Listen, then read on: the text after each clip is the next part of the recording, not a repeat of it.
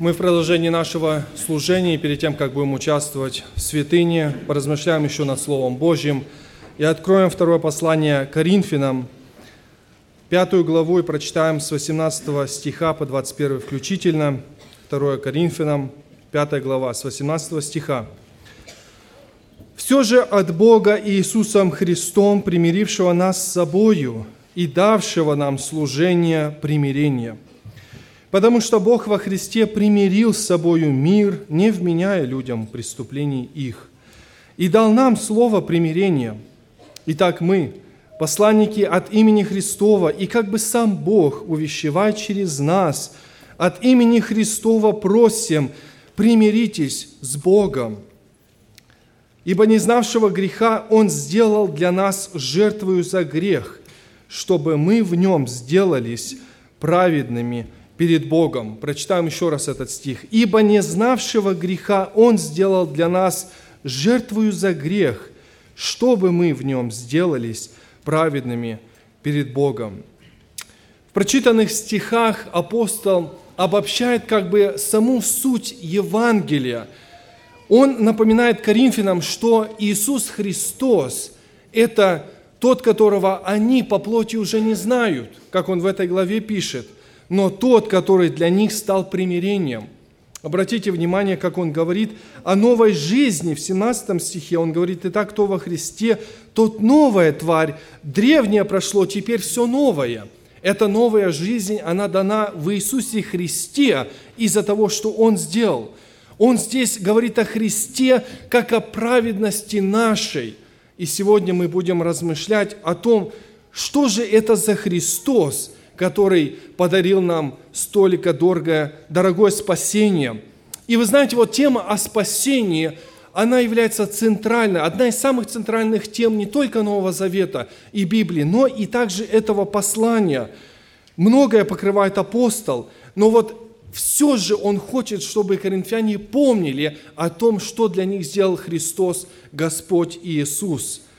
Мы, конечно, размышляем размышляя о послании, должны всегда помнить, что он писал специфической церкви, которая была очень проблемная церковь, и первое послание свое, оно было гораздо жестче по, своему, а, по своей сути, чем второе послание – но это одно из самых таких личностных посланий, где он, можно сказать, выливает сердце свое коринфянам. Он неоднократно говорит об том, что он их очень любит. И особенно в 10 в 11 главах он даже как-то им говорит, коринфяне, несмотря на мою чрезвычайную любовь к вам, я тем не менее менее любим вами. Вы знаете, очень глубокой любовью было прописано это послание, пропитано оно. И он покрывает множество тем, в том числе и о воздаянии, о том, как прощение надо примиряться с людьми, и как простить тех, которые согрешили в церкви. Он говорит о том, как нам нужно эм, вспомогать и помогать друг другу, одарив вспоможение, чтобы мы не обленились, и особенно в 8 главе об этом говорит, чтобы мы научились жертвенными быть, и жертва сверх сил, как другие церкви это делают – вы знаете, особенно вот в конце этого послания он задевает очень чувствительную для своего сердца тему. Это тема о апостольстве, о авторитете апостольства. Он пишет это послание, прекрасно понимая, что есть люди в церкви, которые недоброжелательно к нему относятся, которые не хотят, чтобы он был их апостолом, которые всячески пытаются подорвать его авторитет. И тем не менее, он даже об этом говоря, эту тему как бы оставляет на самый итог, на самый конец. Но все же, меня что удивляет, это что апостол при всех этих проблемах, вы знаете, он не опускает и не упускает самую главную суть Евангелия. И он хочет, чтобы мы всегда же об этом помнили, в чем и самая главная суть Евангелия – и поэтому, братья и сестры, мы приходим сюда раз в месяц участвовать в вечере для того, чтобы помнить о том, что несмотря на наши проблемы житейские, несмотря на не, не, какие-то неурядицы, какие-то, может, склоки, непонимания, тем не менее, Господь всякий раз напоминает нам, что самая главная суть нашей жизни, она основана на фундаменте Иисусе Христе, на том, который пролил свою кровь ради нас – для того, чтобы нам быть соучастниками спасения, чтобы нам быть когда-то с Ним, чтобы когда Христос придет, Он мог взять нас. Это нам всегда напоминает, эти знаки напоминают нам о самом главном в нашей жизни, о смысле нашей жизни. Итак, мы видим здесь, что Христос примиритель, наш примиритель. Он тот, который примирил нас с Богом. И вот именно 21 стих этой главы мы сегодня особенно, как бы ударение, особенно подчеркнем и поразмышляем о нем.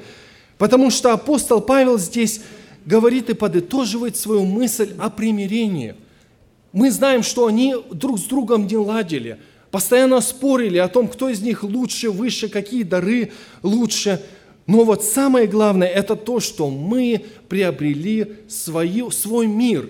Мир наш был куплен дорогой ценою Господом Иисусом Христом. Итак, что же сделал Бог?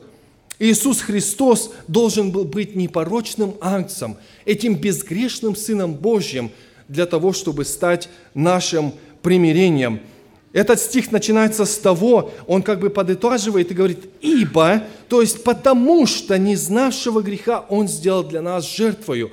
Христос, безгрешный агнец, во-первых, стал нашим примирителем с Богом, потому что он был безгрешен, он не знал греха». Знаете, это глубокая мысль. Он не знал греха. Кто из нас не знает греха? Но Иисус это был тот, который в Божьих глазах был непорочным и безвинным ангцем. Вы помните, что когда ангел Гавриил явился Деве Марии, то он ей сказал, что святым это дитя, которое ты будешь носить, потому что сила Всевышнего снизойдет на тебя, она тебя осенит, и рождаемое наречется святым. Рождаемое наречется святым, потому что сам Бог, Отец будет его отцом. Потому Христос и не знает греха, потому что с самого рождения Он был безгрешным Сыном Божьим. Мы знаем из Евангелия неоднократно, что безвинный и безгрешный непорочный агнец, он также был безгрешен и в своих словах. Мы в Евангелии от Иоанна в 7 главе читаем 46 стихом. Они говорят, служители вернулись и говорят, никогда человек не говорил так, как этот человек – знаете, фарисеи, удивительно, они послали его, чтобы его взять, Христа. И когда пришли эти стражи, служители, они были фактически стражи храмовые, то они вернулись, и они удивились, и они говорят, никогда этот человек так не говорил. Мы не знаем такого человека, потому что Христос был абсолютно непорочен в своих глазах. Он был непревзойден в своем учении, потому что мы читаем, что когда Христос учил, знаете, он учил так силою, как власть имеющий, и говорил к народу так, что все дивились учению его. Они дивились, они изумлялись тому, что Христос учит. Наконец пришел тот, который знает истину, который сможет нам открыть истину. И этот непорочный Агнец Божий передал нам святое свое учение. Вы знаете, в жизни, когда Христа уже привели, вы помните, к Пилату, когда его обвинили, когда не могли найти никакого обвинения к нашему Господу и против Него. И вот они в конечном итоге приводят его к Пилату. И мы читаем в Луки 23 главе. Пилат – это был жестокий человек. знаете, когда история показывает нам, что Пилат – это был человек, который для него распять человека – это было абсолютное обыденное событие. Он это делал почти каждый день. Написано, что он кровь галилеян смешал с их жертвами. И вот приводят некого Иисуса, галилеянина из Назарета, и мы читаем, что он три раза спросил, в третий раз он спрашивает в Луки, мы читаем в 23 главе, «Какое же сделал он зло? Я ничего достойного смерти не нашел в этом человеке» ничего достойного смерти. Он не знал, за что его привели. Только подразумевал, что из-за зависти привели Христа, именно потому что Христос не сделал никакого греха, как непорочный агнец Божий. Но смог бы Пилат то же самое сделать, такое же заключение сделать и о нас? Смог бы он это сегодня о нас сказать? о тех, которые пришли сегодня. Вы знаете, Слово Божье нас учит, что всякий раз, когда мы приходим, мы должны анализировать свое сердце, мы должны его проверять. На самом ли деле наше сердце сегодня непорочное перед Господом? И если этот есть порог какой-то, если есть какой-то камень преткновения, то мы должны Господу, кресту приходить, склоняться и просить, чтобы Господь очистил нас, понимая, что мы сегодня предстоим перед святым, непорочным и невинным акцием Божьим. О, как хорошо нам знаком грех. Не правда ли, что с самого детства мы знаем о грехе? С самого детства мы понимаем о том, насколько лукавым бывает грех, насколько он бывает сладким. И мы, когда возрастаем во Христе, нам хотелось бы удалиться от греха. И мы, может быть, как Павел, восклицаем и говорим, «О, бедный я человек, кто избавит меня от греха тела сего?» От тела сего греха и порока – как бы нам хотелось каждому из нас явиться перед Господом святыми, чистыми и безукоризненными, предстать перед Ним сегодня. Но благодарение Господу, что Он именно во Христе Иисусе, именно через Его пролитую кровь и через Его жертву делает нас святыми и непорочными, и неповинными перед собою. Но грех не должен царствовать над нами. И посему апостол Павел и говорит, что кто будет осуждать избранных Божьих? Господь оправдывает их. Господь в Иисусе Христе в непорочном и невинцем акции своем оправдывает каждого из нас перед собою. Сегодня важно говорить нам о непорочности Христа, потому что есть немало либеральных богословов, которые уже не только подставили под вопрос безгрешность Христа, но они открыто говорят о том, что Христос не мог быть безгрешным. Он просто был человеком обыкновенным, как и мы. И он когда-то в, своей, в своем служении, когда он уже вышел на служение, он понял, что он Сын Божий. И, конечно же, потом он пришел к заключению, что он безгрешен. Но знаете, это лукавое заблуждение, это ересь. Они утверждают, что Иисус не мог быть безгрешным, тоже потому что, ну, раз он не испытал греха, ну, это значит самообольщение – Потому что ни, ни одного человека нет, который бы не испытал греха. Мы все грешники. Каким бы образом мы не определяли грех, либо это ошибка, либо промах, но тем не менее мы все грешники. И найдем ли мы сегодня человека безгрешного? Посему и этот Иисус из Назарета не мог быть грешником. Он должен был быть грешником. И вы знаете, это гуманная философия – которая людей сбивает с толку и которая разрушает в некоторых веру. Мы должны сегодня твердо полагаться на Слово Божье, которое неоднократно говорит нам и однозначно в Евреям 4 глава 15 стих, что Христос был искушен во всем, кроме греха. Наш Господь испытал все, все болезни, все переживания, которые мы испытываем, Его руки и ноги пронзили. Он знает, что такое боль, Он знает, что такое предательство. И тем не менее, Слово Божье учит нас, что Он при всем этом не испытал греха. При всем этом Он не был искушен, Он не был соблазнен, Он не испытан был грехом. И посему является сегодня нашим ходатаем пред Отцом, тем непорочным ангцам. Вы знаете, мне представляется, что когда Пилат смотрел на Христа, это была на самом деле вот неординарная ситуация. Он никогда такого не видел, чтобы человека так сильно поносили, так клеветали, и чтобы он просто стоял спокойно и не отвечал ни слова.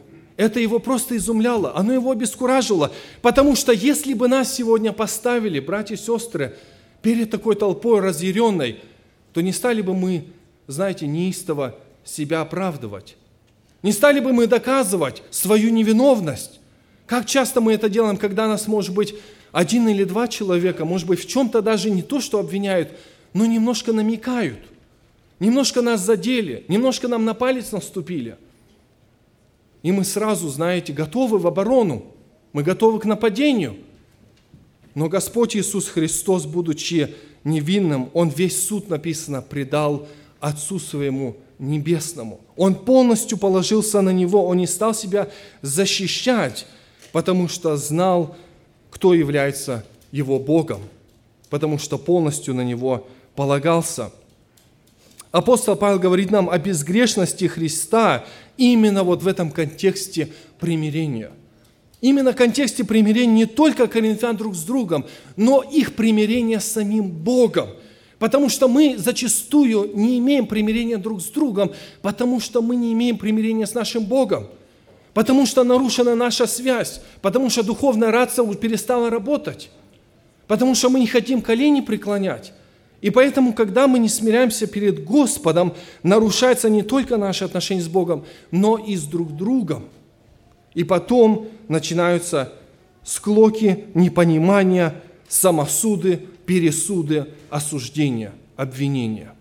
И это все апостол Павел прекрасно знал. И почему он и говорит там, коринфяне, «Я умоляю вас, примиритесь, 20 стих, от имени Христа, как посланники Христа, как Его ambassadors, я вас умоляю, примиритесь с Богом, потому что Он является нашим примирением.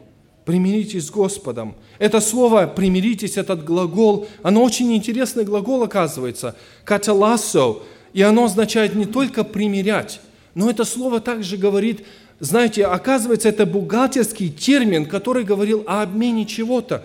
Когда люди обменивали финансы, купюру или там валюту какую-то обменивали, они использовали этот глагол.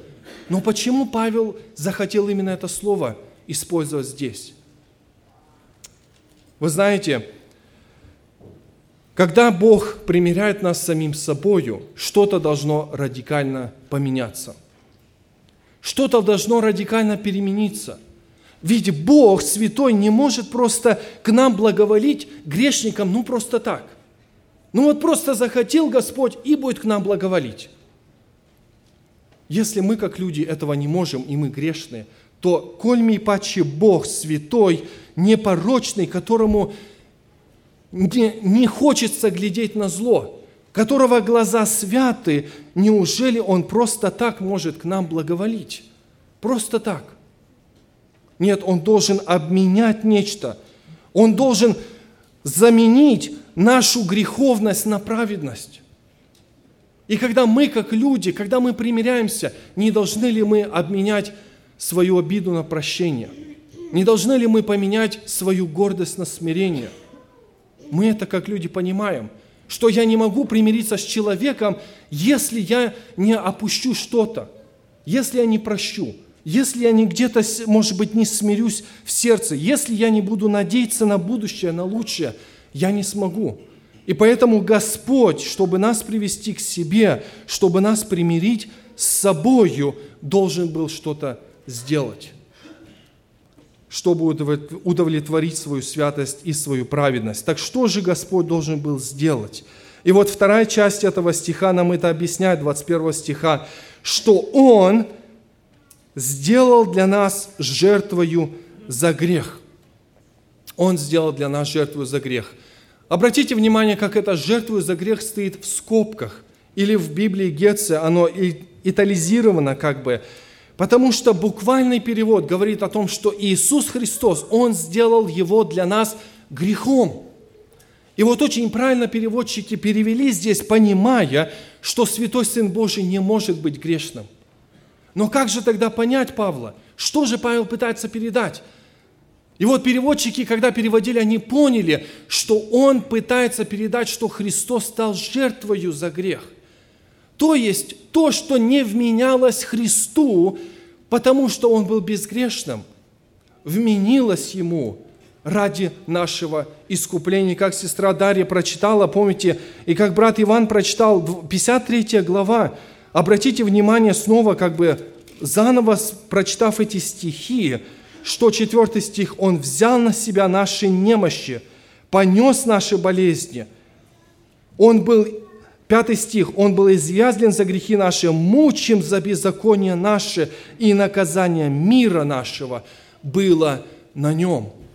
То есть сам Бог, чтобы примирить нас с собою, Он возлагает нашу вину, возлагает на Сына Божьего – Поэтому Христос, принимая эту вину греха, становится жертвою за грех. Он принимает ее абсолютно добровольно, чтобы умилостивить своего Отца Небесного.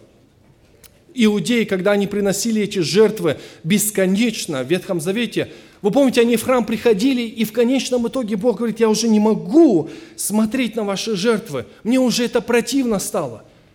Потому что всякая плоть извратила свой путь перед Господом, и поэтому, когда закон был полностью ослаблен плотью, то дабы Господу примирить нас, Он посылает Сына Своего в подобие плоти греховной, чтобы сделать Его жертву за грех, чтобы нас примирить с собою. Потому что гнев Божий именно в безгрешном Иисусе Христе удовлетворен, полностью удовлетворен. И апостол Павел здесь не говорит о том, что нам, как людям, необходимо что-то еще для этого сделать что мы должны еще что-то исполнить. Мы просто должны принять Его благую весть. Мы должны полностью Господу отдаться на Его милостивление, принять, что именно жертва Иисуса Христа и ради Его мы прощены. Потому что открывается гнев Божий на всякое нечестие и неправду человеков. Некоторые спрашивают и задают вопрос, ну а в чем же здесь справедливость Бога? Неужели Господь столь справедлив, если Он безгрешного Сына Своего отдает за нас грешников? В чем же здесь тогда божественная справедливость, если Бог своего непорочного ангца, своего Сына отдает за нас? Ведь это, казалось бы, другая сторона медали. Это настолько же несправедливо, когда непорочный умирает за порочных, как если порочный не несет наказание и суда.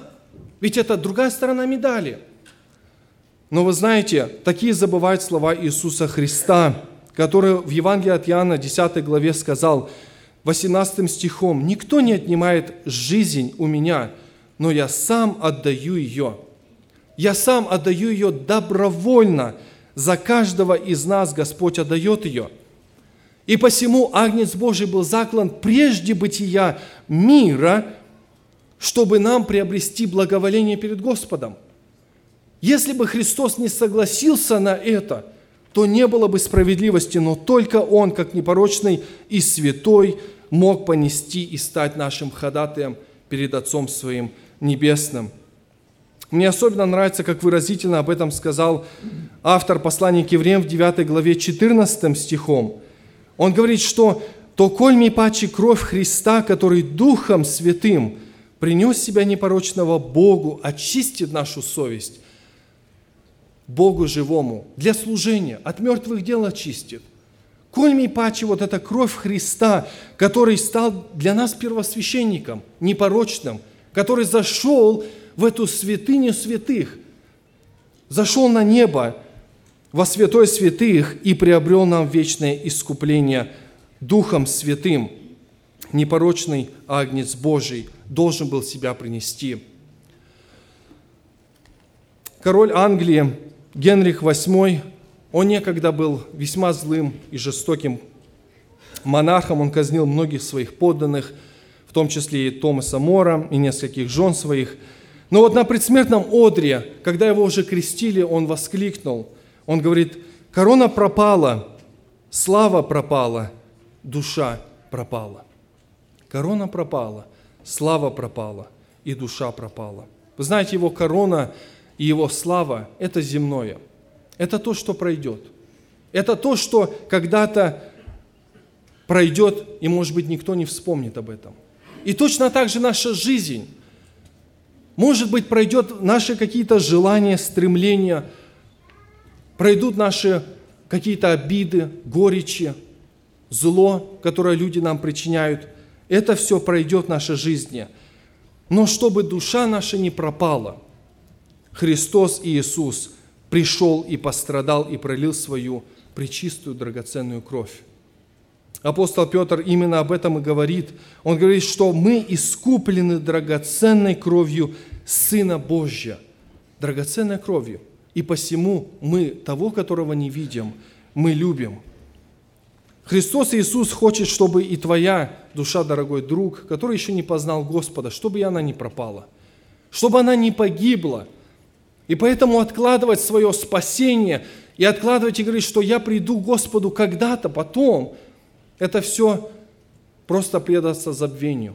И ты можешь себя обольстить сегодня, ты можешь сегодня обмануться, и потом, концу своей жизни, точно так же, как этот монарх некогда сказать, ну, все пропало. Хотелось бы покаяться, но и покаяния нету, и душа моя пропала. Знаете, да упасет от нас от такой участи Господь. И сегодня вот в этот день хлебопреломления мы сегодня вспоминаем о том, что Христос пролил свою драгоценную кровь ради нас, чтобы нас примирить, во-первых, с Господом, чтобы нас примирить друг с другом, чтобы нас представить пред собой сегодня чистыми, непорочными. Хор некогда такие замечательные слова поет. «Не напрасно струилась за меня кровь святая, она грех омывает, спасение дает. Как хочется, чтобы сегодня эта кровь чистая, святого, непорочного ангца Божья, она лилась сегодня за каждого из нас не напрасно. Потому что Господь призывает нас, чтобы мы любили Его, исполняли Его заповеди. Он призывает нас к добрым делам, которые Господь приготовил нас в Иисусе Христе. И все это ради примирения в крови нашего Господа и Спасителя – и поэтому в этот час предстанем перед Ним, прославим Его за Его подвиг страданий и попросим, чтобы Он дал нам силы всегда помнить о том, что Он непорочный и желает видеть нас невинными и непорочными перед Ним. Аминь. Помолимся.